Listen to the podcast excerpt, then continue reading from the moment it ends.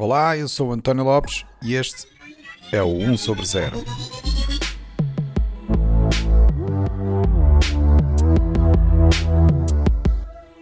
Este é o episódio 73, onde vamos falar sobre comunicação de ciência com Joana Lobantunes. Olá, bem-vindos a mais um episódio do 1 sobre 0. A pandemia, para além do impacto social, económico e psicológico que teve na sociedade, acabou por evidenciar um problema bem grave. Há uma grande parte da população que está suscetível à desinformação, principalmente no que toca a factos não científicos eh, que são difundidos através da internet. Seja a promoção de medicamentos e curas milagrosas para a Covid-19 que não são adequados e que podem mesmo ser perigosos para quem os usa, ou seja, pela difusão de propaganda anti-vacinas que faz com que a decisão individualista de certas pessoas prejudique a possibilidade de proteção para a sociedade como um todo, a verdade é que a desinformação pode ter impactos bem fortes na sociedade.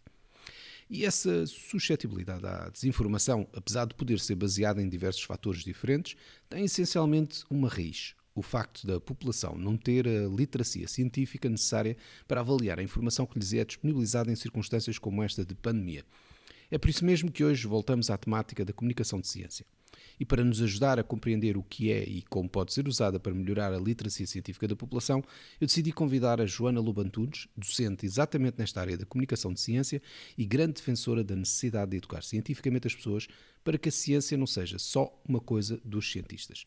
Joana, muito bem-vinda ao 1 sobre 0. Obrigada, obrigada por me teres convidado para estar aqui. É um prazer. Antes de mais, eu é que agradeço não é, por teres aceitado o convite para participar no podcast e, e, e ajudar aqui a audiência a perceber melhor o que é que é a, a, comunicação de ciência, porque nós gostamos é de falar destes temas que ajudam a esclarecer a, a audiência de alguma maneira, uh, seja em temas de ciência ou tecnologia, mas o que é importante é termos aqui estes especialistas que nos podem ajudar a compreender alguns destes temas. E como de costume, uh, aqui no podcast eu sugiro, se calhar, começarmos na, na definição. E eu pedia-te, portanto, que nos explicasse exatamente o que é que consiste este conceito de comunicar ciência. Hum.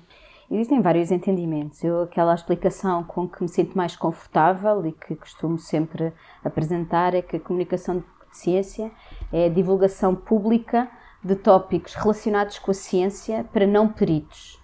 E, portanto, esta, só esta definição já levanta aqui uma série de questões, não é? Porque quando fazemos comunicação de ciência não estamos podemos estar a fazer várias coisas, não é? Podemos estar a divulgar a ciência que está a ser feita agora, podemos estar a divulgar coisas da ciência no geral, não é?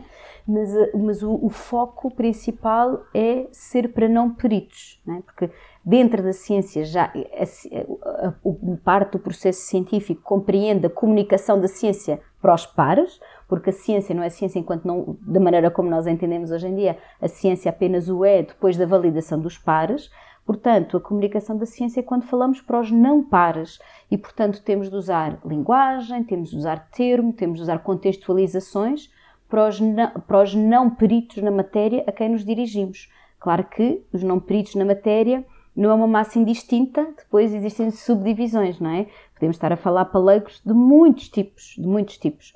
E às vezes uma das coisas também que costumamos falar é que um leigo na matéria pode ser um colega cientista, não é? Eu e tu uhum. trabalhamos, em, trabalhamos dentro da, da, da, de alguma forma dentro da ciência, mas trabalhamos em áreas completamente diferentes. E se tu falares comigo da maneira como falas com os teus colegas científicos, eu não vou perceber, em princípio, eu não deverei perceber absolutamente nada do que tu me estás a dizer, não é? E, e digo isto Bem, bem sei que quem nos está a ouvir será de todos os tipos, mas para, para, para, para os cientistas em geral, para os investigadores, existe muitas vezes este, este mindset, este, este, este, este ponto onde põem a cabeça em que pensam quando vamos fazer comunicação de ciência vamos estar a explicar aos ignorantes, a, a pessoas que sabem pouco, ou até pessoas que se calhar, pronto, são assim pouquinho, ou pela idade, ou pelas referências que têm. E é muito importante este respeitar a audiência com quem estamos. E a primeira coisa é este respeito intelectual de que até podem ser os nossos colegas, mas são leigos na matéria. É? Exato. Já agora, eu penso que és, és doutorado em Química Orgânica, certo? É verdade. Portanto, eu imagino que até tens de facto a noção do que é desenvolver este trabalho de investigação que é complexo e que muito provavelmente é difícil de transmitir ao público em geral, não é? Como estavas a explicar, ao público em geral ou mesmo a outros colegas que não são da área e claro. por isso mesmo é ou que à é, família. é. Um dos nossos primeiros família, públicos é a família. Eu lembro-me quando fazia a minha tese de doutoramento uma das coisas que, que, que, mais me divertiram foi o meu pai perguntar que engraçado, trabalhas com hexágonos. Pronto, quem trabalha em Química Orgânica vai perceber o que é, que é isto dos hexágonos, mas eh, nós em Química, é muito curioso, porque a Química é um dos, eh, uma das áreas científicas mais difíceis porque as pessoas têm a maior parte das pessoas que não faz química, para já, as pessoas na faculdade, pessoas, eu, eu tirei farmácia, eu sou farmacêutica, e tínhamos muita química na, na faculdade, e era das matérias que as pessoas mais temiam, porque era difícil compreender a química, a química orgânica, então alguns de nós, meios uh, uh, estranhos, achamos beleza na química orgânica e vemos coisas bonitas, mas a química orgânica é de facto uma matéria difícil de perceber na sua essência. Não é? Nós conseguimos descomplicá-la para as pessoas que só querem saber partes mais, mais, mais bonitas, mas a química de facto não é das disciplinas mais famosas nem mais populares entre as pessoas, convenhamos. Um, e, mas por isso mesmo é que eu estava a perguntar: será que foi isso que que fez com que decidiste uh, abraçar este desafio de passar a comunicar a ciência? Por causa que... de ser uma dessas áreas que é tão uh, incompreendida? Eu acho que não tem tanto a ver com a química, apesar de me dar algum gozo explicar esta coisa dos hexágonos, mas tem a ver um bocadinho com, com, o percurso com o percurso que eu fiz, não é? Eu, desde, desde cedo, desde muito pequena, para mim era óbvio que, que, que, que, me interessava por ciência e gostava de ciência e que para mim era, muitas partes eram muito intuitivas. Eu era daquelas que queria ter o microscópio e a caixa de química e fazia dissecações de anim... nunca matei nenhum animal, mas se ele aparecia morto à minha frente, pronto, já agora aproveitava para tentar ver o que é que lá estava dentro e hum, peixes e coisas assim pequeninas e que não, não, não, não nada de muito grande. Um, e, portanto, sempre tive uma curiosidade biológica e química bastante aguçada, portanto, era bastante evidente que era uma área que me interessava. E uma coisa que também, me, e, e, na altura que eu era pequena, não havia. Não havia ciência viva, não havia centros de ciência, não havia programas na televisão sobre ciência para crianças, não havia nada disso. E eu tenho imensa pena de não ter tido essa enorme sorte de ter esses produtos todos para poder, para poder eh, procurar mais. Havia livros, e portanto eu de facto consumia muitos livros de divulgação científica. E quem escrevia esses livros de divulgação científica, em geral, eram cientistas que no seu tempo livre, em vez de irem passear à praia, ou para além de de vez em quando passearem à praia e estarem com a família, não sei o quê, tiravam do seu tempo para escrever livros e tinham este gozo, este interesse especial em falar da, da, sua ciência àqueles que não sabiam dela e de uma forma muito fascinante e muito cativante. Eu achava que um divulgador de ciência era isso. Era alguém que trabalhava em ciência e que no seu tempo livre escrevia uns livros e dava umas palestras. E, e, e assim comecei na minha carreira de ciência e, e comecei também, paralelamente, a começar a fazer coisas. E por acaso descobri Nessa altura, eu achava eu que, que esse, seria esse o meu destino, fazer ciência e nas minhas horas vagas dedicar uma porcentagem do meu tempo a fazer divulgação mas tive a enorme sorte de, nessa altura estava a acabar o meu doutoramento, já dava aulas na universidade, de biologia solar, toxicologia farmacêutica, eram os meus temas e gostava, gostava imenso de dar aulas e, e gostava imenso, era uma coisa que me dava mesmo prazer. E, mas descobri que havia a possibilidade de haver uh, bolsas de pós-doutoramento para fazer comunicação de ciência o tempo todo. E pensei, o quê? Pagam para fazer só isto o tempo todo? Não tenho que fazer, não tenho que fazer mais nada, tenho que fazer a parte não, não desgostava de fazer ciência, mas só a ideia de poder fazer a divulgação de ciência o tempo todo, full time, achei aquilo um, trabalho de sonho, devo dizer. E então montei o meu projeto com os meus orientadores, eram António Granada e Ana Sanches, construímos um projeto pós-doc para eles poderem, eu poder fazer com eles. E devo dizer que foi um dos dias mais felizes da minha vida, foi o dia, serão as colocações da FCT, e eu estava plenamente convencida que não ia ganhar, havia muito poucas bolsas uh, para esse, para esse painel. E, portanto, não vi no próprio dia, só vi no dia seguinte os resultados, porque estava plenamente convencida que não me iam dar. E então só vi no dia seguinte, naquela, já que vai ser um desgosto, olha, não, não quero dormir mal disposta. E foi no dia seguinte de manhã, ainda, estava, ainda estávamos todos de pijama lá em casa, as crianças eram muito pequeninas, e de repente eu vejo a colocação e vi que tinha ganho e tinha ficado muito bem colocada no meu concurso. Bem, até aos gritos e aos saltos, os meus filhos cheios de medo de mim, acharam que a mãe tinha enlouquecido. e portanto fiquei felicíssima da, da oportunidade, que infelizmente hoje em dia não existe, não existem já estes concursos competitivos e, quanto a mim, é uma grande perda para o, para o, país e para a divulgação da ciência e para a ciência ela mesma, de não haver este financiamento. Neste momento, eu, eu estou contratada pela instituição que me paga, não, não existe financiamento competitivo para fazermos os nossos projetos, que, são, que, é, que é completamente diferente. Não é? Eu tive um projeto que era o meu projeto de divulgação de ciência e foi fabuloso poder me dedicar a isso. E, e, e pronto, e assim comecei a fazer divulgação de ciência. Portanto, a divulgação, a comunicação de ciência, na verdade, hoje em dia pode ser feita por múltiplas pessoas.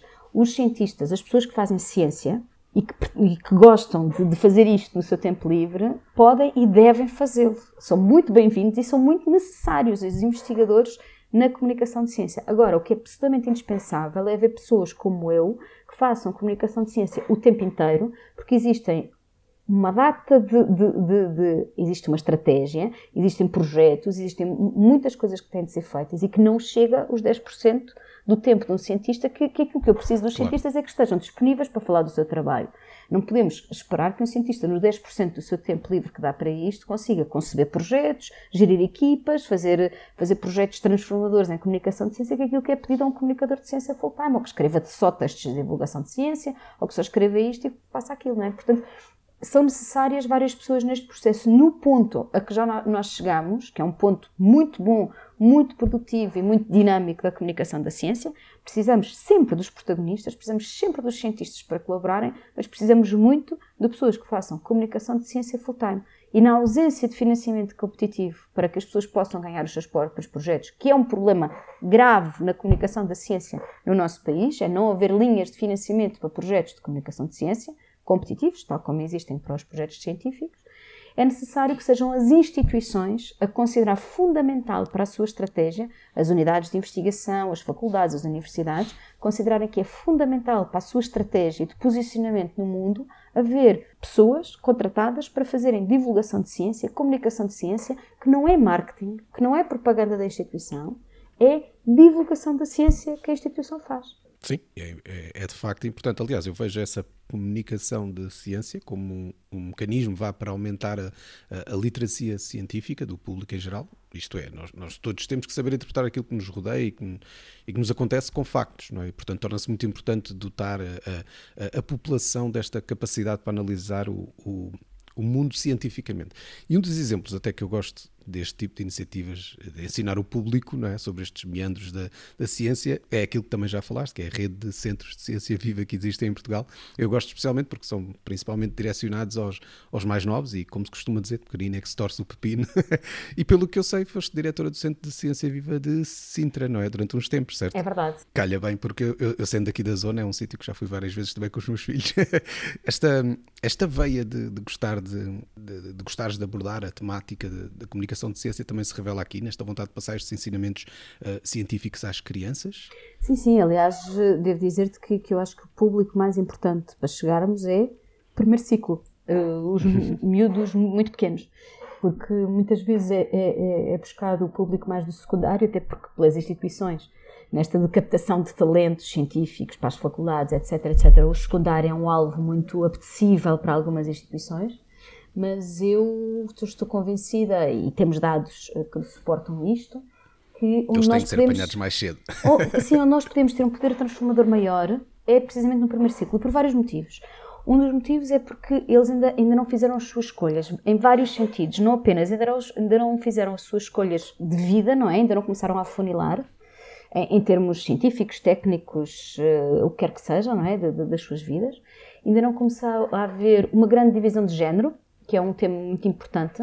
A partir do, do, do, do segundo ciclo começa a haver muita divisão rapazes-raparigas e começa a haver uma grande polarização e começa a haver o sentimento que existem algumas áreas científicas que não são femininas. São destinadas a, exato. E portanto é importante também passar essa é mensagem. É muito de que, importante. De que as, as, eh, todas as áreas estão abertas a ambos os géneros ambos. e que devem ser Aliás, consideradas dessa maneira. Existem não? É? alguns cursos onde nós temos um déficit de rapazes. Por exemplo, nas áreas de biologia temos poucos rapazes e é importante que os rapazes percebam que a biologia também é para rapazes, não é? Também é, é, e a biologia é fascinante. E as engenharias para as raparigas. É, é, é, e é muito importante não haver essa limitação de género, porque há muitos dados que nós temos temos em que esta, esta limitação de género em cursos superiores nasce no segundo ciclo e, portanto, é muito importante atuarmos antes, no primeiro ciclo, para, para se perceber que não, não existem limitações de género. Qualquer área científica está, está aberta, o género não deve ser uma limitação na escolha de uma área científica e na escolha de uma carreira uh, para a vida. E para isso é muito importante atuar antes. E depois, devo dizer-te que, em termos, é, é, é, é da parte de alguém que faz divulgação direta com as pessoas, o público do primeiro ciclo é um público absolutamente fascinante. Ainda não tem. Ainda não tem Extremamente curioso.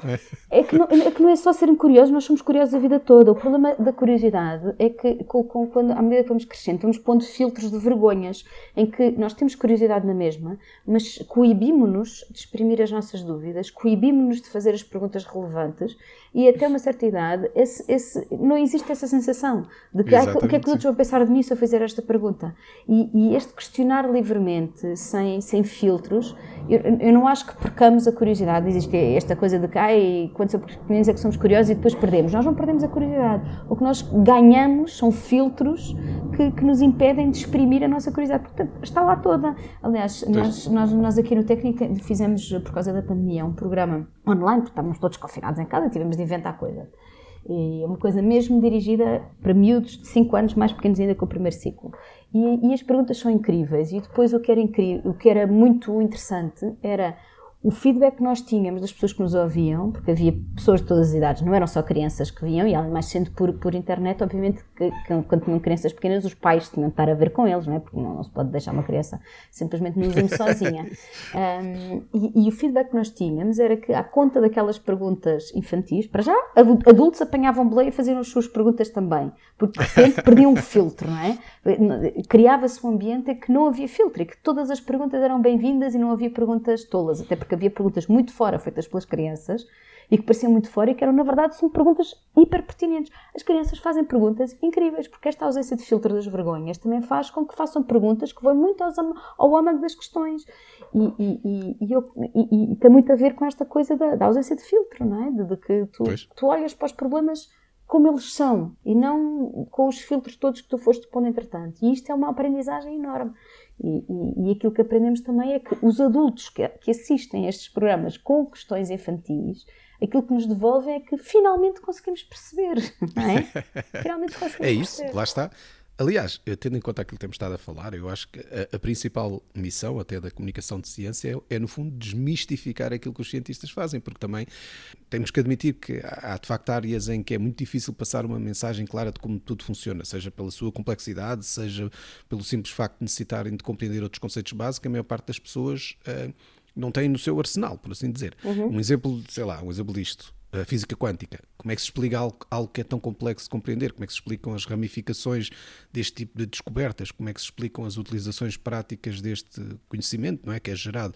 O desafio aqui é, portanto, da pessoa que está com a missão de de comunicar este tipo de ciência e que tem de conseguir passar isto para a população em geral, não é? Como é que isto se faz? Como, que ferramentas é que se usam para isto? Para além de, de aguçar a curiosidade, não é? Como estavas a, a explicar, e, e, e, tentar que as pessoas uh, olhem para estes desafios um pouco sem filtros, que outro tipo de ferramentas é que se usam, é que se podem usar aqui? Hum.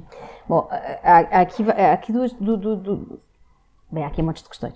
Uh, uma é o desmistificar o trabalho dos cientistas enquanto tal, porque uma das coisas que eu acho que nós, nós ainda não estamos a fazer um bom trabalho é explicar o processo da ciência ele mesmo. Aquilo que estamos a, a explicar é o end result, o resultado final de, daquilo que os Exato. cientistas fazem e não o processo até lá chegar. E como tu bem sabes, uma das coisas mais claro que é super importante os resultados a que chegamos e as conclusões a que chegamos, mas o caminho até lá chegar é absolutamente fundamental e é, e é o, o, crítico aqui. Alguém para ser um uhum. bom cientista não é só chegar a boas conclusões, é ele tem de fazer, ele ou ela tem de fazer muito bem o caminho e, e, e gerir muito bem esse caminho para que o caminho seja robusto e que nos permita tirar as conclusões adequadas à pergunta que se fez. Portanto, o caminho é absolutamente fundamental. E agora, com, com, com o que acabámos de passar pela pandemia, ficou muito claro que não estamos a ser bons a passar o processo porque as pessoas estão habituadas dos cientistas a terem apenas os resultados finais sem explicar o processo. Portanto, uma das coisas que eu acho que é fundamental nós fazermos na divulgação de ciência, para além de, eh, de, de explicarmos a ciência ela própria de, de forma a que as pessoas a entendam, simplificando-a, é também muito importante explicar o processo. De que forma é que nós passamos de perguntas a respostas. Porque se, se tu fores ver, é a maior aprendizagem que tu podes fazer se tiveste um percurso científico é tu aprendeste a, a, a procurar respostas para perguntas. E é isto que nós uhum. fazemos na ciência. Nós aprendemos a procurar respostas para perguntas e a fazer perguntas importantes para tentarmos procurar respostas pertinentes. Não é? E, portanto, este processo de procurar as respostas para as perguntas é fundamental nós explicarmos às pessoas como é que isto acontece.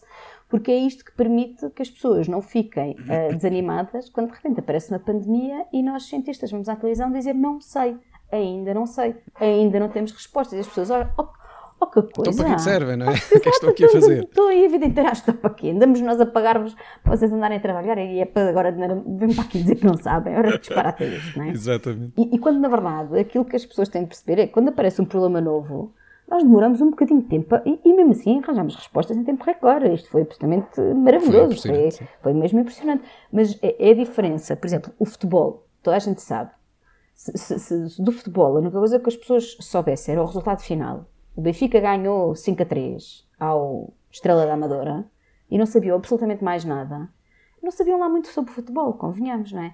E é Exato. isto que está a acontecer com a ciência. As pessoas só sabem o resultado final, mas não sabem, não fazem mais pálida do que aconteceu até a chegar. Não sabem que há duas equipas, quantas pessoas há em cada equipa, não, não sabem, não é? E do futebol, nós até sabemos o pequeno almoço dos jogadores no dia do jogo, já viste, é incrível, não é? E, e portanto, eu não, eu não digo que quero saber o nosso pequeno almoço, porque na verdade também não tem lá muito, muito interessante, mas perceber como é que nós fazemos até chegarmos ao resultado final é muito importante para se perceber porque é que aquele resultado apareceu e, e, e, como interpretar resultados quando eles aparecem. Portanto, o desmistificar, acho que é importante desmistificar não apenas a ciência, como também o trabalho científico. Depois, como é que isto se faz? Há, há várias coisas que é preciso considerar. A primeira é com quem é que nós vamos estar a falar.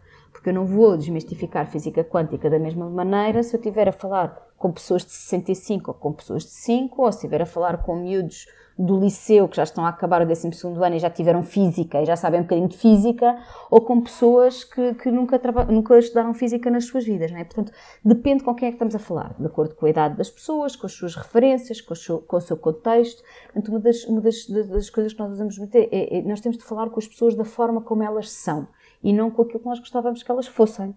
E, portanto, é, é uma das regras fundamentais na comunicação é, é, é, considerarmos os dois pontos da comunicação e o veículo da mensagem. Portanto, é isso que temos de fazer também com a ciência, é considerarmos quem é que nós somos, quem é que temos à frente e de que forma é que vamos conseguir embrulhar esta mensagem que temos a passar de forma que as pessoas a compreendam de forma adequada. Não é? Agora, não há, um, não há só uma maneira, isto não é uma fábrica de salsichas, portanto, cada, cada salsicha é feita à mão, especializada para quem a vai comer assim. Então, mas depois, se, se, se, o objetivo for usar, se calhar, canais mais uh, de massificação de comunicação, uh, isso torna-se mais difícil fazer essa mensagem mais personalizada, não é? Por exemplo, na criação de um, de um, de um programa como aquele que existe dos 90 segundos de, da ciência, não é? Uhum. Em que a ideia é transmitir ali, num tempo tão pequenino, aquilo que uma, uma investigadora ou um investigador fazem uh, no, no, seu trabalho de investigação, não é? Uhum. e ao mesmo tempo não sabemos quem é que está a ouvir do outro lado, não é? Portanto, uhum. como é que se como é que se consegue trabalhar neste tipo de, de, iniciativa desta maneira? Como é que se faz isto de forma a que a mensagem passe para toda a gente? Um, aquilo, que, aquilo que nos parece uh, é que é muito importante nós fazermos dois tipos de produto. Um tipo de produto de pesca de arrasto e um tipo de produto de pesca à linha. pesca de arrasto, está boa. Sim, e portanto, nós quando fazemos estas coisas massificadas, e a maneira como nós concebemos o 90 Segundos de Ciência, foi a pensar, uh, não existe o programa de rádio da forma como nós gostávamos que existisse, portanto vamos inventá-lo nós. E, portanto, o programa foi completamente concebido por nós estávamos na Universidade Nova de Lisboa, concebemos entre, entre o ITQB e a FCSH, um, concebemos o programa, produzimos o programa e damos-lo, oferecemos lá a Antena 1 para, para, para o pôr na, no ar e, e, e, é fabuloso podermos ter este tempo de antena na Antena 1. E a nossa ideia era, não vamos, o objetivo muito claro deste programa não era aprofundar nenhum tema científico, não era aprofundar uma instituição, um cientista ou o que quer que seja. A ideia disso veio, nós andávamos, a, nós começámos em 2012, se não me engano, a dar cursos de comunicação de ciência. Eu, António Granada, Ana Sanches, começámos a dar cursos de comunicação de ciência aos estudantes do doutoramento da Universidade Nova de Lisboa, a todos. É? Tínhamos cursos que juntávamos das nove escolas da, da universidade. E uma das coisas que para nós era absolutamente incrível era descobrir projetos de investigação dos quais nunca tínhamos ouvido falar na vida. Porque os jornais têm uma largura de banda limitada, não é? Aquilo que aparece nos médias é apenas um, um, um, um, resquício, é apenas uma fatia minúscula da quantidade de ciência que é feita no nosso país. E nós, de repente, à conta destes, destes cursos que dávamos na Universidade Nova, tivemos a noção de que tanto mais para conhecer e as pessoas sabem contar bem as histórias. As pessoas, aliás, nós estávamos ensinando-lhes a contar as histórias, por isso é que as fomos aprendendo, não é? Fomos burilando a história com eles, fazia parte do curso que, que nós dávamos. E aquilo começou a crescer em nós, tipo, temos de arranjar maneira de, de, dar palco a estes projetos de uma forma massificada. Portanto, a ideia não era aprofundar, a ideia era mesmo mostrar temos muitos investigadores. Nós temos, 50, de acordo com as estimativas, temos 50 mil investigadores em Portugal. Só este número é incrível, não é? As pessoas não têm noção de que há 50 mil investigadores em Portugal. E, portanto, temos uma investigação, temos muita gente a trabalhar, projetos muito diversificados, com imensa qualidade, que ganham projetos internacionais, que, que, que têm impacto na nossa sociedade e, e, no mundo, e as pessoas não têm esta noção. Portanto, a agenda de 90 segundos era uma agenda muito clara, que era nós queremos mostrar que existe variedade, diversidade de homens, mulheres, em todo o país, em todas as áreas científicas, e portanto foi, foi era a ideia para mostrar era mostrar a, a massa, a massa de gente que nós temos e que não tem espaço no palco. Aliás, a maior parte, nós já entrevistámos cerca de 1.300, 1.400 cientistas, que é incrível, e íamos começar só com um ano, já vamos em cinco. A ideia era mesmo mostrar a massa e depois deixamos links para quem quiser saber um bocadinho mais de cada um dos projetos possa ir e pesquisar. Mas a ideia era mesmo mostrar a quantidade e a variedade e abrirmos espaço para as pessoas e os cientistas poderem ter este espaço para poderem falar sobre a sua ciência a, a leigos através da rádio, não é? E, e, e, a maior parte das pessoas que falou connosco para este programa foi sua primeira experiência com mídia. É incrível, se pensas nisto. E a maior parte dos projetos são pois. projetos muito importantes e com muito impacto. Mas não há espaço em mídia nos mídias portugueses não há espaço para estes projetos todos. Portanto, nós criamos um espaço para estes projetos todos. E, portanto, estamos eh, muito orgulhosos porque acho que conseguimos ganhar esta aposta. Mas, claramente, isto não, isto apenas serviu-nos para desmistificar a presença de homens e mulheres, porque, apesar de nós sabermos que há mais mulheres que homens na ciência em Portugal, quem aparece nos mídias são essencialmente homens, quem aparece, as figuras mediáticas na ciência em Portugal são homens. E, portanto, para nós era importante mostrar que existem tantos homens quanto mulheres. E devo dizer que foi difícil cumprir isto, porque os homens aceitam mais do que as mulheres. As mulheres temos que quase andar atrás delas para serem entrevistadas. Portanto, foi difícil, fizemos um esforço consciente e foi mesmo de propósito e achamos que era de nosso dever. Depois mostrar que há mais ciência do que só em Lisboa e Porto, porque essa é outra parte que tem dificuldade em entrar nos mídias nacional, que é a ciência que é fora, feita fora de Lisboa e Porto. Não tem espaço, não tem espaço mediático e nós achamos que era importante mostrar essa largura de banda geográfica. Pronto. E, portanto, eh, a agenda era mostrar somos muitos, somos bons, tenham orgulho em nós. Não é? Porque isto é importante para, para, continuar a haver financiamento, para continuar a, para a sustentabilidade da ciência. Portanto, eh, assumimos-nos como defensores e embaixadores da ciência em Portugal. É esse o projeto 90 Segundos de Ciência. Claro que 90 segundos não pretende ser transformador, não pretende, não pretende aprofundar. Sim, não 90 segundos. Não dá, não dá, é impossível, é perfeitamente impossível. Portanto, a ideia era, era fazer isto, não é? massificar, mostrar a massa da quantidade e da variedade que nós temos e da dispersão geográfica que há, incluindo portugueses no, pelo mundo. Foi outra das, das linhas que nós, nós começamos a, a explorar também. Um, depois, ao não haver pessoas com projetos de comunicação e de ciência que possam trabalhar para o bem comum, ficamos completamente dependentes que haja pessoas dentro das instituições a trabalhar para o bem comum. Vê bem que, que isto é perfeitamente inusitado. Não conheço outros projetos em Portugal e nem no mundo que seja criado por uma universidade, mas que na verdade divulga a ciência nacional. É? Isto pois. devia ser uma entidade hum, nacional sim, fazer, sim. não é? Não, mas assumimos como um, um, pilar da missão da universidade estar a trabalhar para o bem comum e tivemos o maior apoio desde a reitoria, desde os diretores da nossa faculdade, assumimos como nossa função poder fazer isto. Na verdade, eh, podíamos, podíamos ter ocorrido ir para outro lado qualquer e já fomos para muitos lados.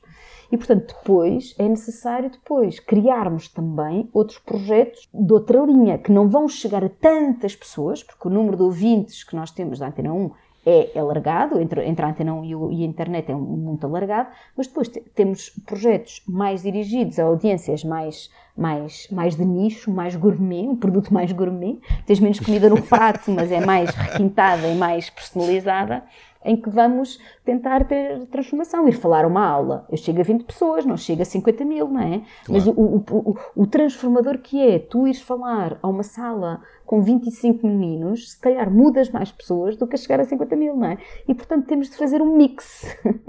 Orienta-se, inspira-se eh, e é sempre importante, não é? É verdade. Uh, há bocado falavas também da questão da, da pandemia, né? até, até porque aquilo que temos que passar, aquilo que temos estado a passar durante os últimos dois anos, em que enfrentámos de facto esta pandemia com consequências bem complicadas para a sociedade, eh, deixou também evidente esta necessidade que é ter uma, uma, uma, comunicação clara daquilo que é a ciência, um pouco como já estavas a explicar há bocado, não só explicar os, os resultados finais, mas também explicar o que nos leva àqueles resultados.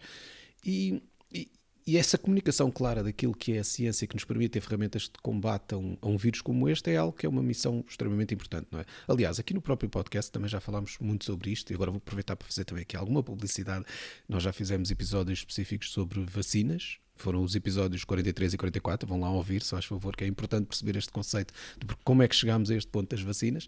Falámos também sobre iniciativas como de uma investigadora de, desta área também de bioquímica, que, que é a Mafalda Farel, foi o episódio 56, também vão ouvir, e que se tem esforçado imenso para pronto, para fazer esta comunicação de ciência relacionada com a pandemia, mas uhum. no Instagram, em que ela tenta, no fundo, combater a, a desinformação com factos e, e explicações bem claras sobre as vacinas e os tratamentos à Covid-19 e todas aquelas notícias que vão surgindo sobre, ou que foram surgindo mais no início de quando, quando se tentava criar uma, uma frente mais unida no combate à pandemia.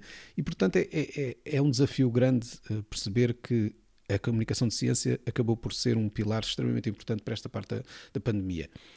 Eu ia te perguntar, portanto, como é que tu vês este papel da comunicação de ciência, especificamente durante períodos como estes, em que se torna evidente a importância em que, que as pessoas devem estar devidamente informadas sobre os limites e as possibilidades da ciência? Uhum. Bem, há, há, aqui, de novo, várias questões. o, uma coisa é, existem vários tipos de pessoas e existem vários níveis diferentes de necessidades. Nós temos que dar informação às pessoas que querem informação e que estão uh, conscientes da importância daquela informação e temos também chegar aos públicos mais difíceis, públicos que põem as coisas em causa e públicos que questionam coisas que são, são quase dogmáticas para outras pessoas. É muito curioso, eu estava, eu fazia parte do grupo português do, do, do projeto europeu chamado Rethink, e que íamos estar a estudar coisas completamente diferentes, íamos, mas estávamos no fundo a estudar um projeto europeu de, de, de, de investigação e comunicação de ciência, em que íamos estar a olhar de como é que as pessoas fazem sentido da informação que lhes chega. E íamos pegar em dois temas, que eram a inteligência artificial e, e, as alterações climáticas. Eis não quando rebentou a pandemia. Ainda começámos a fazer. Foi uma oportunidade incrível, não é? Foi uma oportunidade incrível. E então permitiu-nos começar a perceber como é que as pessoas para já, que tipo de informações é que tinham procurado e como é que elas tinham sentido, porque esta parte do sentir é que temos estado aqui a falar sempre de partes muito cognitivas, mas na verdade o, a parte dos as sentimentos, emoções são... as emoções são absolutamente fundamentais e como é que as pessoas uhum. se sentem e como é que as pessoas encontraram consolo, que tipo de informação é que elas é que fazia sentido para elas. E então, ao, ao, em todos estes sete países uh, do, do, estudo, fizemos algumas entrevistas estruturadas a, a várias pessoas de, destes sete países. E é muito curioso porque nos sete países encontramos coisas muito semelhantes. Portanto, as pessoas são iguais em todo lado, na verdade, para determinadas coisas, não é? E a pandemia, lá, eu, eu, eu, quase já me esqueci porque isto foi muito traumático. Mas no início isto foi horrível, um isolamento total e um medo enorme, não é? As pessoas morriam e morriam sozinhas. Era, era horrível, não é? Era mesmo horrível. Se tu olhas para trás e felizmente a nossa memória prega-nos algumas partidas e nós vamos esquecendo das coisas.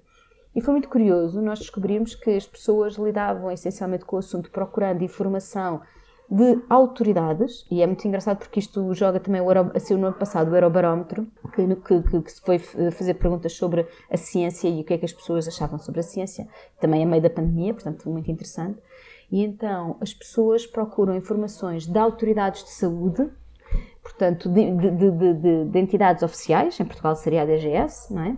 procurar a informação aí, portanto, muito importante a comunicação da DGS e das autoridades de saúde ser muito bem feita, muito clara, muito óbvia, não é? Para, que não haja dúvidas. O que é que é exatamente para fazer, o que, quando, onde, porquê, é? e porquê, explicar às pessoas porquê.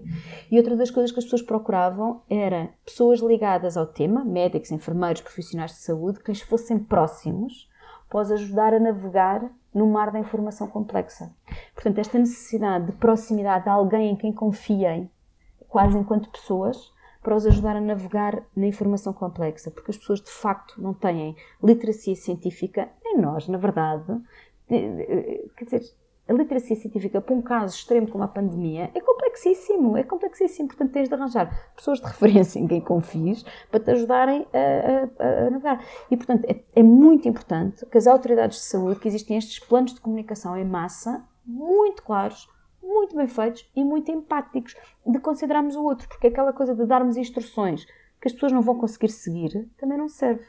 E aquela coisa de as pessoas que fazem perguntas são tomadas como negacionistas, pessoas que põem tudo em causa, etc, etc. É muito importante ouvir essas pessoas. De, de, alguns dados que nós sabemos, a maior parte das pessoas, isto é, é, um bocadinho como, como o clube de futebol que tu és. Tu não escolhes racionalmente o clube de futebol que tu és. Tu simplesmente és daquele clube porque há alguma coisa emocional que te puxa para ali.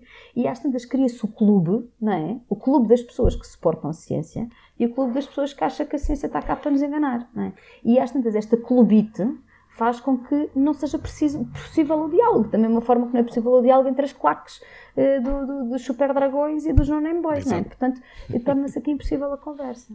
E, portanto, é, é preciso baixar aos níveis das emoções, perceber quando aquelas pessoas acham que as vacinas nos fazem mal ou que as máscaras nos fazem mal, ou seja lá, ou que as alterações climáticas não são verdadeiras, ou as alterações climáticas nem sequer me vão afetar muito, tanto faz. É? Aquilo que nós temos de perceber é porquê? Porquê?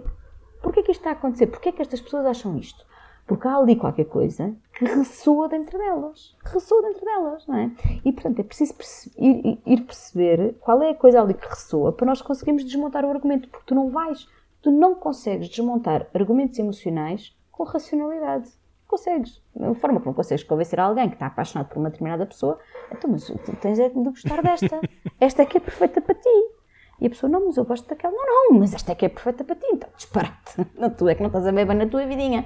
Ninguém, ninguém no seu perfeito juízo vai achar que isto é racional. No entanto, nós achamos que devemos falar com as pessoas que fazem questões sobre as vacinas desta maneira. Então, disparate. Então, mas essa não é a minha. Essa não é a atitude que tens de tomar. O que tens de tomar é esta atitude, porque os factos são estes.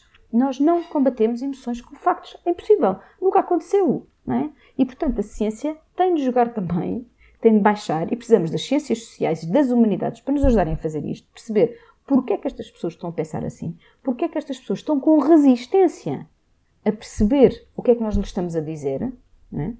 e, e, e, encontrarmos estratégias para dar a volta. Claro que isto é difícil de fazer e vamos estar a, a perder muito tempo e energia a tentar explicar isto a pessoas que se calhar até são uma minoria, se calhar, eh, se calhar podíamos deixá-los, eh, olha, coitados, vamos deixá-los para aí e deixá-los falar sozinhos. Nós sabemos que isto dá mau resultado. Durante muito tempo fez-se isso, não é? Tipo, ah, deixa-os falar para aí, disparar. Então não se vê logo que o que eles estão a dizer é uma estupidez. Deixa-os falar sozinhos. Não é boa política. Não. É bom ouvir, perceber porque é que estão a achar isso e perceber de que forma é que isso pode ser desmontado. E normalmente não é pelos argumentos racionais. Não é pelos argumentos racionais, é de outra maneira. E portanto, lá está, voltamos ao tema de que para algumas pessoas podemos falar de uma certa maneira, para outros, tu que tens, se tens mais do que um filho, já sabes, não consegues falar com os teus dois filhos. Não sei se tens dois ou se tens mais, mas os meus filhos, eu não falo com eles da mesma maneira. Eu não posso. Eu sei com um tenho de usar umas coisas e com, e com as pessoas é a mesma coisa. Cada pessoa tem o seu referencial e os meus filhos têm a mesma referências sociais e culturais. Agora imagina isto com pessoas que têm todas as referências de vários tipos, não é? Portanto, tens de olhar para as pessoas no seu contexto e, e adaptar. E adaptar. Sim. Não, e, e, é evidente, não é? Porque, porque essa questão, eh, deixar eles simplesmente abandonados a sua construção de, dos seus factos uh, da, daquela forma tão emocional é no fundo estar a deixar que uh, a população simplesmente se polarize, não é? E Sim. que vai simplesmente separar-se nessa, nessa tentativa de se tentar chegar ao, a, àquele ponto. E, e, lá está, tal como estavas aqui a, a, a, referir, eu acho que isto é, é um pouco também da, daquilo que eu procuro no, aqui no, no podcast, é tentar perceber um pouco como é que o futuro da ciência e tecnologia afeta a sociedade. E é sempre importante também perceber aqui quais é que são aqueles eh, desafios futuros da, daquilo que é a comunicação de ciência, isto é, o que é que pode no futuro ajudar ou, ou prejudicar esta missão de tentar esclarecer a, a população no geral sobre os fatos científicos. É um pouco isto que já estavas a dizer, não é? De ser difícil, de, de alguma forma, conseguir trazer à razão as pessoas que estão a defender um determinado tema de uma forma emocional. Pronto, esse é um grande desafio, mas vês aqui outros desafios também interessantes, como por exemplo, se nós temos pessoas que defendem, acabam por defender posições que não são suportadas em factos científicos, não seria um problema se elas estivessem simplesmente isoladas no seu sítio, apesar de criar a polarização que dizíamos da sociedade.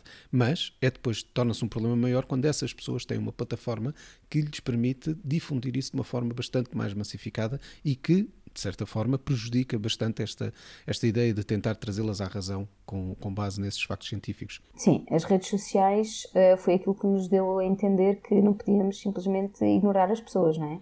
Se nós ignorarmos as pessoas, ela encontra uma caixa de ressonância monumental nas redes sociais e multiplica. Há um estudo muito interessante dos colegas nossos brasileiros que foram estudar um, quanto é que tinha aumentado os conteúdos sobre ciência no YouTube durante a pandemia e verificaram com muita alegria, porque o YouTube é uma boa ferramenta de comunicação, tu consegues uma comunicação mais visual, mais dinâmica, mais isto e mais aquilo, e, foram ver que de facto tinham aumentado muito os conteúdos. As pessoas, coitadas, estavam, estávamos todos fechados em casa, cada um fazia o que podia para se entreter, e, e houve muita gente que desatou a fazer vídeos sobre ciência. E portanto aumentaram os conteúdos sobre ciência um, carregados no YouTube.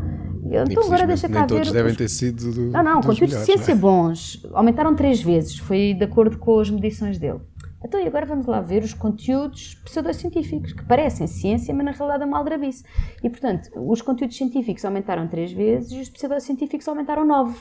Portanto, isto parece que andamos a correr atrás do prejuízo, não é? Aumentamos os conteúdos científicos, ficamos todos contentinhos, mas os pseudocientíficos, uhul, continuaram, foram por ali fora, não é? Aliás, eh, se já tiveste discussões com pessoas uh, de, de, que, que, que defendem coisas não científicas na net, de certeza que já te apareceu alguém a responder com prova definitiva com um vídeo do YouTube. É uma coisa que eu adoro. Claro. Responderem-me a artigos científicos e a coisas robustas com não, mas eu tenho aqui um vídeo do não, YouTube é que uma pessoa que é explica assim. tudo. Um vídeo do YouTube, então. Olha aqui, uma pessoa a explicar tudo. Há um vídeo do YouTube, como se fosse a prova definitiva do que quer que seja um vídeo do YouTube, não é? O vídeo do YouTube é uma ferramenta dizem, lúdica. Ah, e porque o querem calar é porque ele deve estar a dizer algumas verdades. Exato, Os exato, exato. querem no calar porque ele está a dizer umas verdades. Exato, ele só está no YouTube porque não o deixam estar a mais lado nenhum, não é? e portanto, há um papel importantíssimo da curadoria das redes sociais. O Twitter, que é a minha rede social preferida, já faz isso. Há uma coisa, se tu tentares partilhar um tweet que tem um link para alguma coisa e não clicaste no link, ele Obrigar não obriga, Não obriga, não, recomenda. Já leu, já pensou que não era melhor ler, ler o artigo antes de o partilhar? E a pessoa pensa, tem menos ali de pensar duas vezes, não é? E, e eles uh, já pagaram a conta do Trump, portanto, por, por espalhar tanta desinformação. Portanto, o Twitter está tá um bocadinho mais atento. O, Facebook... o caso do Trump foi mais por causa da violência daquele dia específico do Capitólio, mas, mas sim, também não ajudou o facto de ele espalhar tanta desinformação. Sim, houve lá aquilo é, é um case study absolutamente notável. Acho que vamos estar décadas a estudar o Trump mas a lexívia, e pá, não.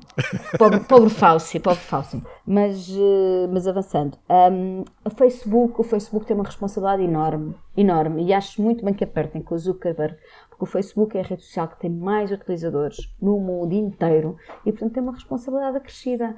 É muito importante haver esta curadoria. Não é censura, é curadoria. Chamar a atenção das pessoas, esta coisa tão simples de ler um artigo antes de o partilhar, de ver uma coisa, vejam lá o que é que andam para aqui a partilhar. Não, não partilhem prejuízos, não julguem, não julguem as coisas pelas machetes, leiam, tenham um bocadinho mais de profundidade, não é? Um, e, e tenham um bocadinho mais de cuidado com o que é que partilham. Se partilham coisas que se vêm a, a, a, perceber que são mentira, apaguem, não façam correção, apaguem, apaguem o erro e façam uma nova. Porque senão o erro vai se propagar, vai, vão estar a contribuir para propagar o erro. Portanto, apaguem. Conteúdos errados, apagar. Uh, é uma mensagem muito clara. E isto serve para também quem faz curadoria de redes sociais nas instituições, quando faz tweets errados, não é para dizer correção, é para apagar. Hoje não, se está mal, apagam. Porque senão estão a contribuir para a informação errada na, na Porque fica na internet e fica lá por sempre. É.